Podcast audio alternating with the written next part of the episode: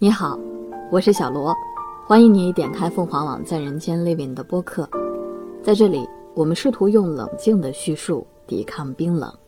浙江省东阳市村里的一个女人家里放了十七份同期的《中国妇女报》，报纸叠放整齐，收在一个牛皮纸信封里，外面被严密地裹上两层防水袋，足以见得这个女人对这十七份报纸的重视。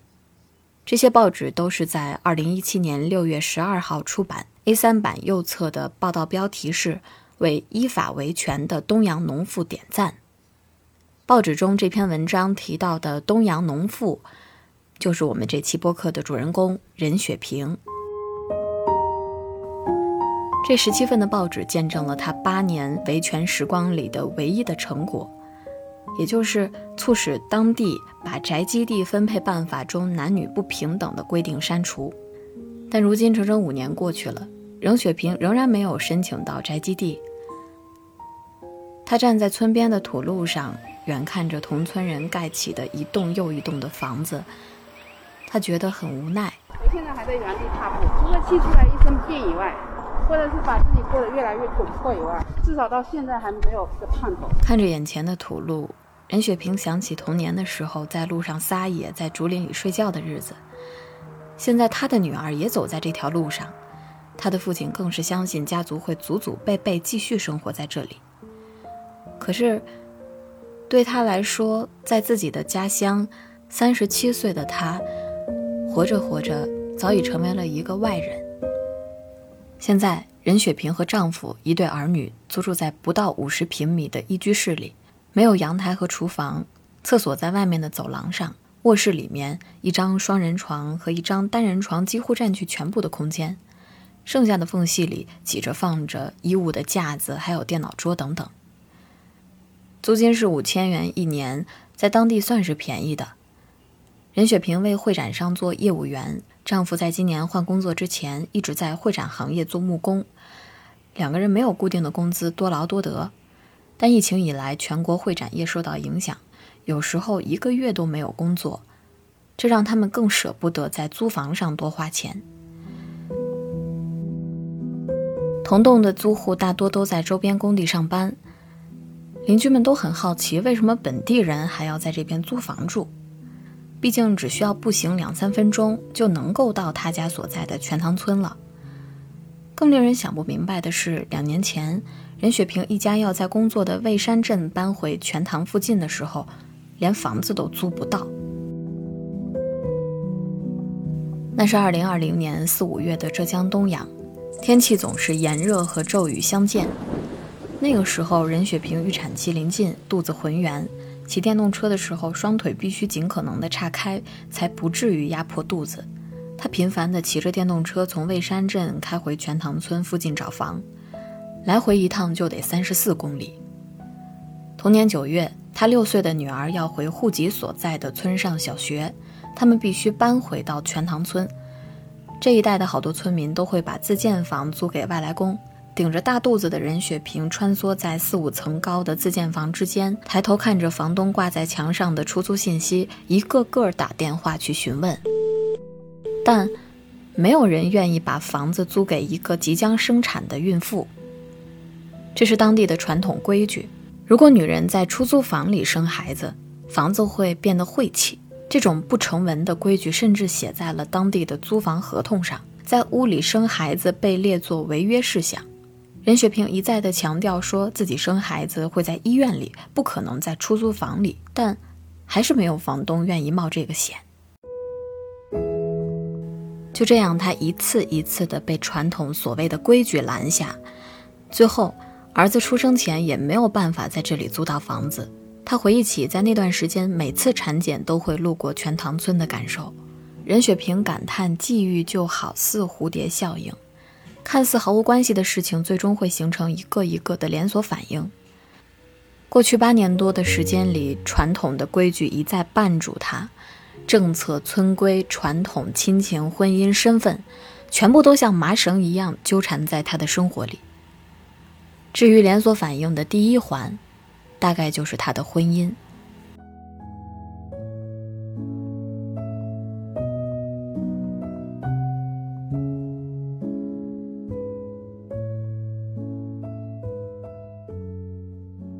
二零一三年前后，任雪萍父亲生了一场怪病，每天肚子痛、面色难看，查不出病因。当时任雪萍的弟弟常年在外省工作，并不打算回乡，而二十八岁的任雪萍也到了要谈婚论嫁的年纪。他考虑到要照顾父亲的身体，提议招上门女婿，父母那个时候也赞成。不过任雪萍患有慢性的乙肝，需要长期的服药，家庭也并不富裕，在本地根本找不到愿意入赘的对象。机缘巧合下，任雪萍和一个网友聊起招婿的事，没想到网友真的从甘肃来到浙江工作，谈了一段时间恋爱后，网友成了她的丈夫。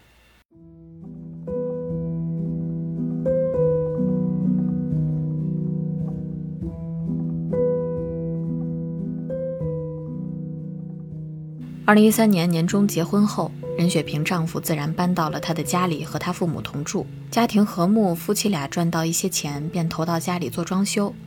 可是这个家没有想象中安稳。有一天，弟弟突然打来电话说准备回乡工作。二零一四年八月，任雪萍的女儿出生，坐月子的时候，亲戚纷纷上门送红包，但令她意想不到的是，亲戚并没有道贺。而是追问他什么时候搬走。有人说，如果不搬走的话，弟弟会娶不到媳妇儿；有的还说，女儿出嫁之后和父母只是亲戚关系，不能把娘家当做自己家。面对亲戚长篇大论的说教，任雪萍既错愕又愤怒。在住了三十年的家里，怎么自己突然成了外人？更何况他是招婿入赘，亲戚和父母都是清楚的。在农村。结婚的传统模式是男娶女嫁，女性婚后就该从夫居进入婆家。但是在土地权益分配的实践上，女性在娘家、婆家两边都有可能会被认定为外人，不能享受村中的权益。一旦离婚或者丧偶，更难以保障，陷入两头空的境地。任雪萍是招婿上门，户口也从来没有迁出，严格来说不属于外嫁女。然而家里有一个弟弟，入赘的约定。根本比不上传统的性别观念。实际上，招婿妇女也属于土地权益容易受损的群体。全国妇联权益部在2013年出版的《维护农村妇女土地权益报告》中指出，在招婿妇女群体中，一些女方所在地认为妇女已经出嫁，会收回女方土地承包权，更不可能给他们的丈夫以及子女土地权益。当地政府部门对任雪萍反映的土地权的问题回复中，就可以看到“已出嫁、嫁到甘肃”等等的字眼。那这些字眼都在指向一个结果，那就是任雪萍嫁人之后便没有了土地承包权。尽管任雪萍在婚后不曾到甘肃居住，丈夫户籍所在村也证实他们不曾在甘肃批得宅基地，入赘的事情也得到村干部签字确认，但要想获得宅基地，还是难上加难。二零一四年下旬，任雪萍第一次去找村干部要批宅基地。宅基地是农村供村民建住宅等生活设施的用地。根据土地管理法规定，宅基地土地性质属集体所有，它的分配方式以户为单位，规定一户一宅，村民以户为单位向村集体申请宅基地。土地管理法中，宅基地分配和性别无关，原则上分配方式应该是男女平等。任雪萍想到，村里的男性到了结婚成家的年纪，便会申请宅基地盖房，独立于父母生活。既然他户口在村里，招了婿，理应也是能办的。但任雪萍的父亲觉得他的想法太天真了，但也陪着他一起去了。得到的村干部的回复是办不了。在他生长的全塘村，一个有兄弟的女人要求分宅基地，是一件有违古训的事情。全塘村宗族观念强烈，村民大多姓任，彼此以叔伯兄弟相称，甚至连任雪萍的父亲也认为女儿要求分宅基地是在要不该要的东西，对不起村里的别的男丁。全塘村的村长任忠富说。全塘村村民立户和申请宅基地的条件与是否结婚无关。男性村民到十八周岁就可以申请。如果家中有多个儿子的，每个儿子都可以申请。如果家中只有女儿，通常可以一个女儿招婿留在村里，再申请宅基地，而外嫁女都不能申请。至于像任雪萍这种有兄弟的女村民，并不符合申请的条件。土地管理法中关于宅基地的申请规定中，虽然写明了分配方式是以户为单位，一户一宅，可是，在实践当中，什么情况才会被认定为一户，其实并没有详细的规定，这给村委会和村民小组的运作留下了自主的空间。一户一机制度实际上是以男性为中心，女性权利往往处于被漠视的地位。更为糟糕的是，农村妇女宅基地权益往往还会受到村规民约的侵害，这与男女平等的现代法律理念背道而驰。二零一五年，任雪萍弟弟搬回到了家里。任雪萍的家里有三层高，一楼是客厅，二楼分别是他父母和已经去世的奶奶的房间，三楼则是弟弟的卧室和书房，还有一个小客厅。房子并不缺空间。只是任雪萍已经被认定为弟弟婚姻的障碍物，亲戚的预言变得日渐真实了。弟弟的女友直言，结婚的条件就是任雪萍离开，母亲便催促他搬走，父亲则一直沉默。家里的气氛变得非常的古怪，甚至连一向性格温和的丈夫都开始骂她骗婚。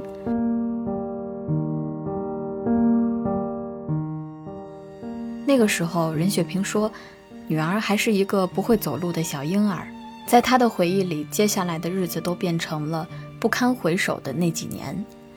她近乎疯狂的维权，她开始在网络上给自己找依据，搜寻法律文件中和土地、男女平等等相关的规定。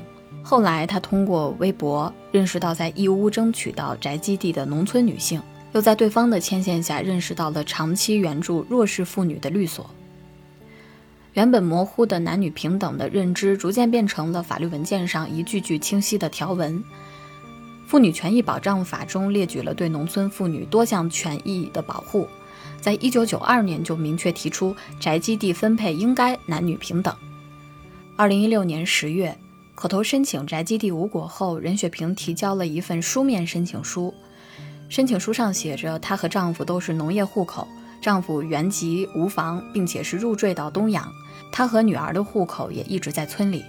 现在弟弟急于结婚，父母要把房子留给弟弟，并且强烈要求他们搬走。而任雪萍收到的是村干部在申请书的右下角写着的一行字：“以下所陈述的事实和理由属实，村委拒收本申请。”现实中，农村妇女宅基地受侵害的现象主要表现为两种形式：一是有条件的分配。即男性可无偿获得宅基地，而女性则需要额外交钱才能获得宅基地，或者女性比男性分得较少的宅基地。二呢，则是不分配宅基地，只分配给男性，女性不能够分得宅基地。任雪萍却认为，既然法律规定保障妇女权益，她就一定能够拿到宅基地，哪怕过程再曲折。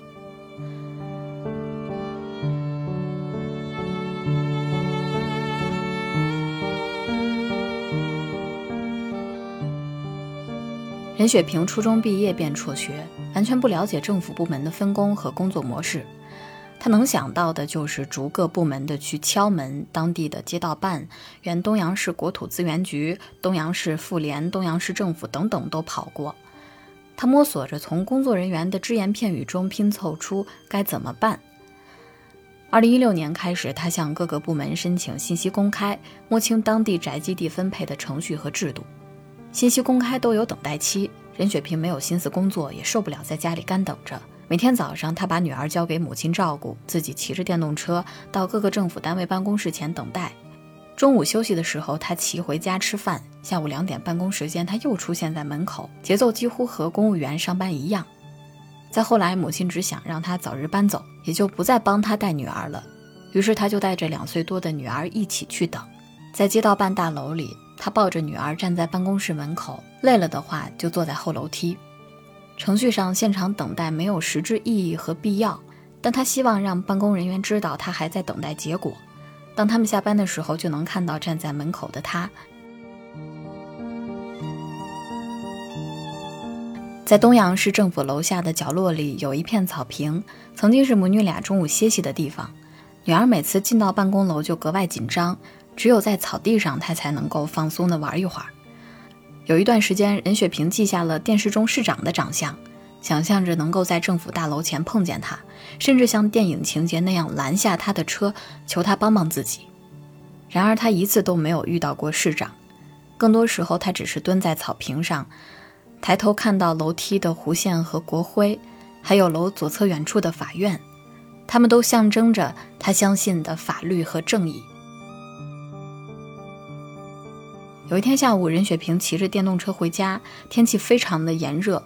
坐在前面儿童座椅的女儿枕着她的胳膊睡着了，她不想吵醒女儿，就把车速放慢。从市区政府机关到家里大概要三四十分钟，路上是形形色色的建筑工地，正要把田地和竹林变成商城和住宅。东阳正在发展，他无心关注。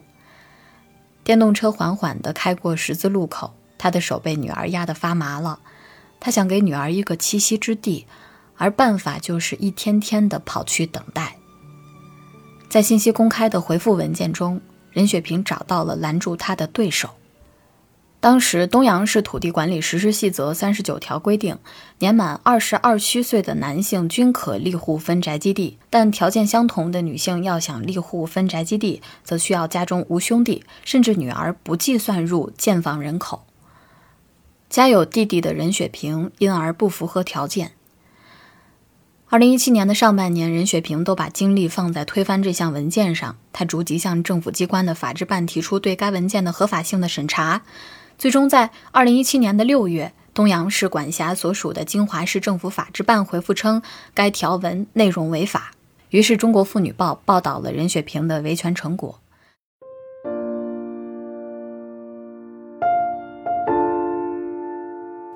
文章结尾处写着：“任雪萍作为一个普通的农村妇女，面对合法权益被侵害的现实，不气馁，不放弃，拿起法律的武器，合法有序而有理有节地为自己维权，则尤为令人尊重。希望东阳市有关部门以此次修改文件中的违法内容为契机，尽快地把任雪萍的合法诉求不折不扣地落实下来。”报道刚出来的时候，任雪萍在邮局汇款买了几十份回来。派给那些质疑他申请宅基地的人，他突然觉得扬眉吐气，于是自己又留了十七份儿，把这些报纸保存了起来。可是一个月后，东阳市政府把这一条文改成了立户的标准由村民委员会根据《中华人民共和国村民委员会组织法》制定。即政府层面不出台申请宅基地的立户标准，以后标准由村委会来决定。但村干部一开始就以传统为由拒绝过任雪萍。虽然金华市政府法制办认定原细则中三十九条违法，但是其认定思路是第三十九条内容属于村民自治范畴，属于超越法定职权。至于其中男女标准不平等的问题，其实并没有指出。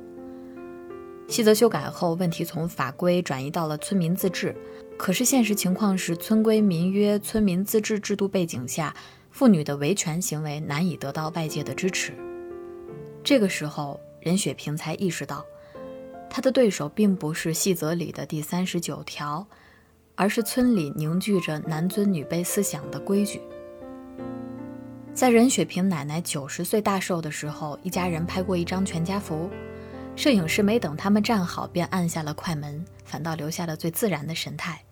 每个人都很开心地笑着，露出一排算不上整齐的牙齿。但是任雪萍的脸被涂成了一团紫红色，这是他亲手改的图。一同被处理掉的还有他和弟弟童年时的合照。照片从中间撕开，他觉得自己早已不是这个家的人，于是就把自己抹掉了。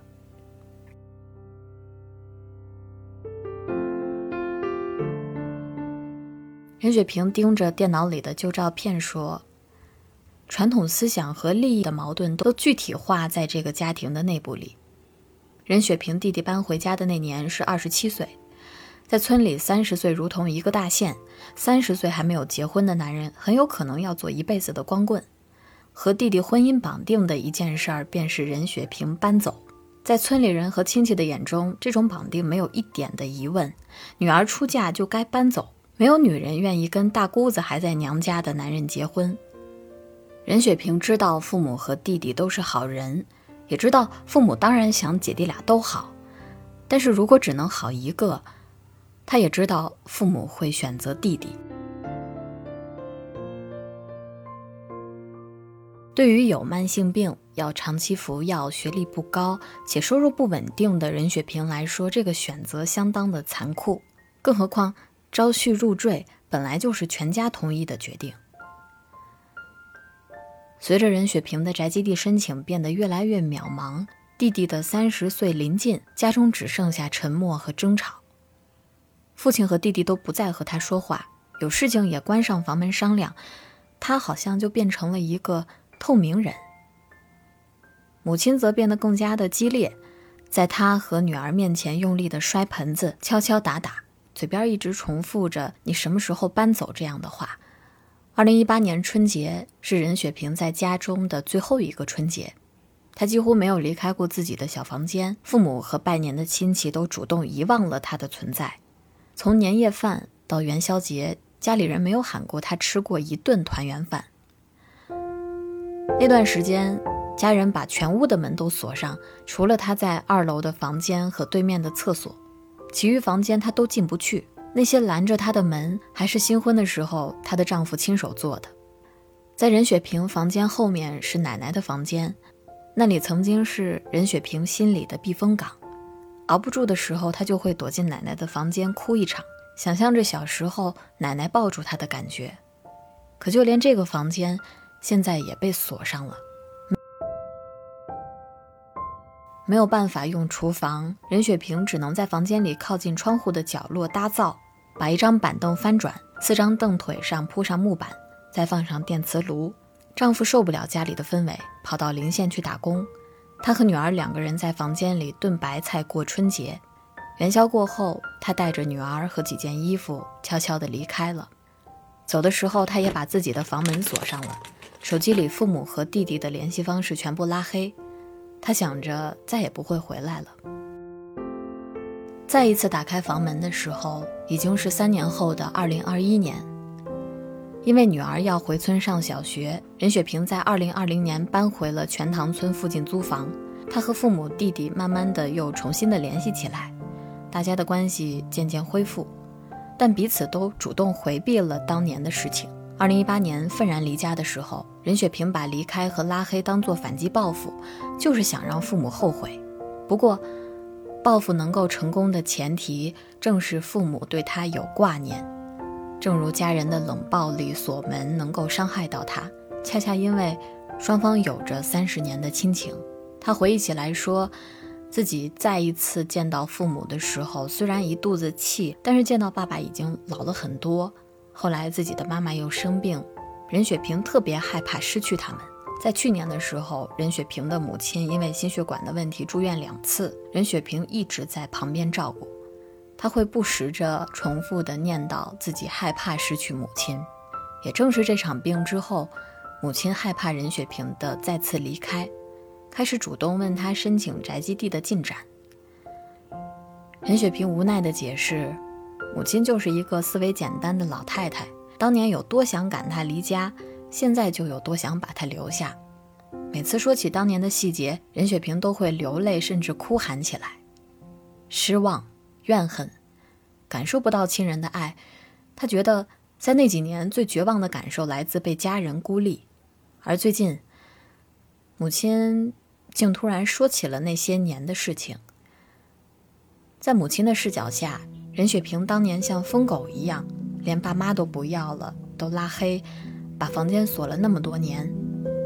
其实，在那几年，任雪萍也悄悄听到父亲在求村干部分宅基地，也会听到父亲自责的话语，比如会说因为自己没有能力，如果有能力的话，就会给女儿买一个房子。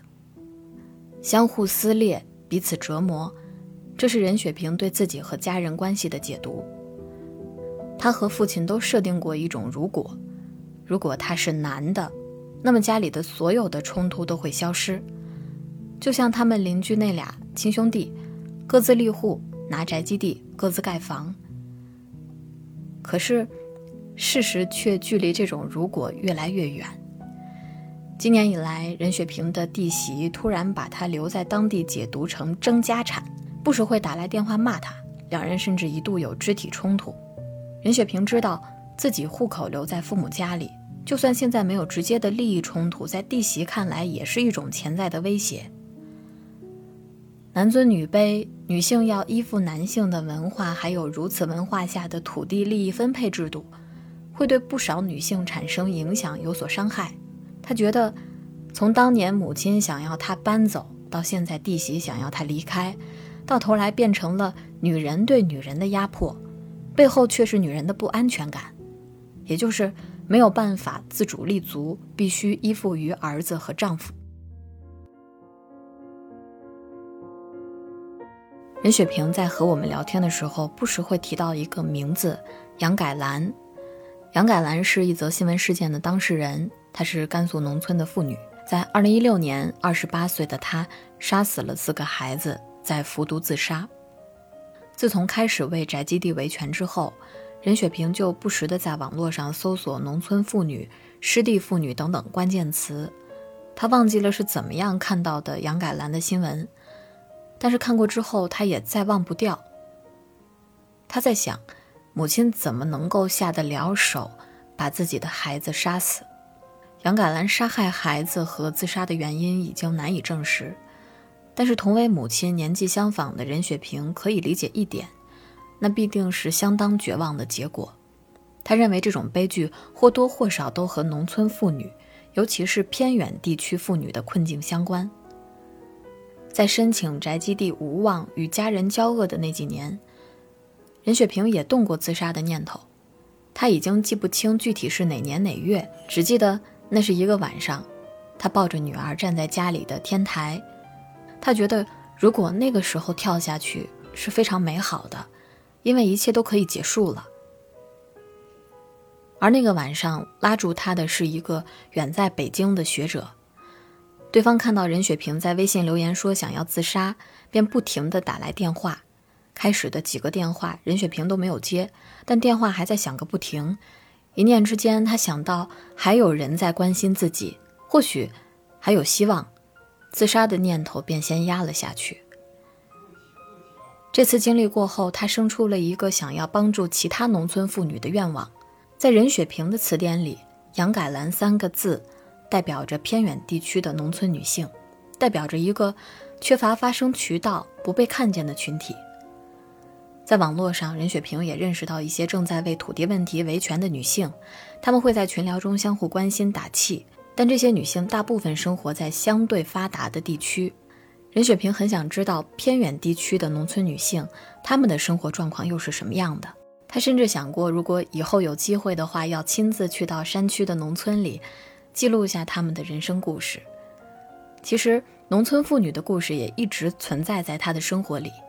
小时候，任雪萍村里有一个离婚女人，没有自己的家，只能租住在以前养猪的地方。大家提起的时候，只会说离婚很惨。以前他只是听故事，甚至不会有情绪上的触动。经过这些年的维权，他才明白到故事背后是男女不平等的文化，还有集体利益分配方式的问题。而文化和分配方式相互滋长，形成恶性循环。比如在分配制度上。生男孩能够多分宅基地，村民便有了生男的偏好，把生女儿看作亏本，进而加剧了男尊女卑的观念。村规民约正是任雪萍面临的问题。今年四月，任雪萍再次向金华市信访局提交无法申请宅基地的情况说明，得到的回复是：按照东阳农村村规民约，家里有兄弟的女儿是要出嫁的，是不享受农村宅基地的。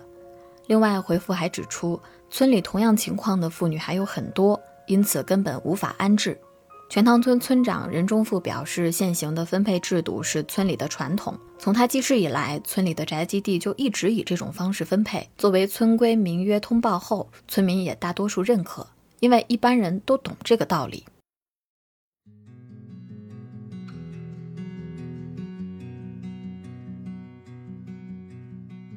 关注妇女土地权的学者李慧英直言：全塘村男女有别的宅基地分配村规民约本就是违法的。针对违法的村规民约，纠错责任在地方政府。但是在实践中，一些地方政府会采取放任的态度，以村民自治的名义默认它的存在。任雪平提供了一份全塘村在二零一五年十月的村委会议纪要，会议内容是关于合作社股份制改革的规定，其中一条方案就是已出嫁的女儿、户口未迁出的人员，原则上一律不参加股权分配，而且会议上没有人反对。成功修订出体现性别平等的村规民约，是需要政府和社会性别平等力量的引导。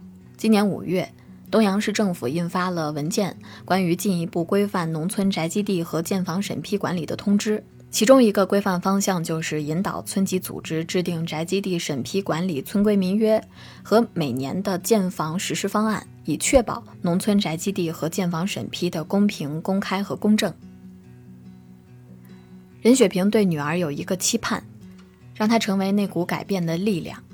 她希望女儿长大之后能够从事援助农村妇女的工作。任雪平有一个计划，她计划拿到宅基地盖好房子之后，他们一家四口住一层，其余的空间做女性的庇护所，提供给那些官方渠道救济不到的妇女，给他们缓冲过渡。她想象着，如果有一天来了一个带着孩子无处可住的妇女。她必定会像照顾当年绝望的自己一样照顾对方。宅基地对于一个农村女人来说，它究竟意味着什么？这是任雪萍脱口而出的答案。她说：“有宅基地，腰杆子就会强，不需要男的也可以生活。”她做了一个比喻，她说：“农村女人的一生都在玩抢板凳的游戏，那是一张两头的板凳，一头坐着男人，另一头坐着女人。”年轻的时候，女人坐在家里的板凳上等兄弟结婚，她必须离家，把板凳的位置让给兄弟的妻子，因此她必须找到下一张板凳，那便是丈夫的板凳。可是万一女人离婚，娘家没有位置回不去，便只能再找下一个有板凳位置的丈夫。所谓板凳，就是立足之地，放在农村里，那就是宅基地和房子。北京科技大学教授王竹青曾经在论文中总结到：没有宅基地，农村妇女就没有在地上建房的可能，也就没有获得房屋所有权的可能，妇女的生存权和发展权无疑受到了阻碍。在村里，任雪萍时常听到的闲话便是有女人离婚了，过了一阵听到的是那个离婚的女人再嫁了。如果不再嫁，女人没有板凳，她能坐在哪里呢？如果不想一直抢板凳，农村女性就只能跑，跑去城市，跑去更发达、更多机会的地方。这是任雪萍现在的想法。可是，跑也不容易呀。任雪萍考虑过到其他城市去，但是孩子上学怎么样解决？她的慢性病医保怎么办？一个学历不高的农村妇女能在城市扎根下去吗？一些问题萦绕在她的脑中。不过，她还是觉得自己是幸运的。东阳本身经济发达，有很多工作机会，能靠自己赚钱。最近几年，他一路从成人高中读到成人大专，自学了 PS 修图。早上起来会背英语单词。他试图把往日维权的劲头放到自我提升上。而地区发达的代价，则是高昂的房价。现在东阳的二手房的均价已经超过每平米一万元。任雪萍的电脑里有一个叫“家”的文件夹，里面又分了好多个文件夹，一共有几千张从网上保存下来的家装图片，从室内布置到硬装，从阳台到厕所，从三十三平米的公寓到一百多平米的房子，各式各样的都有。他时常会幻想着要参考哪张图片来布置自己的家，光是这个文件夹就有九百四十六张图片。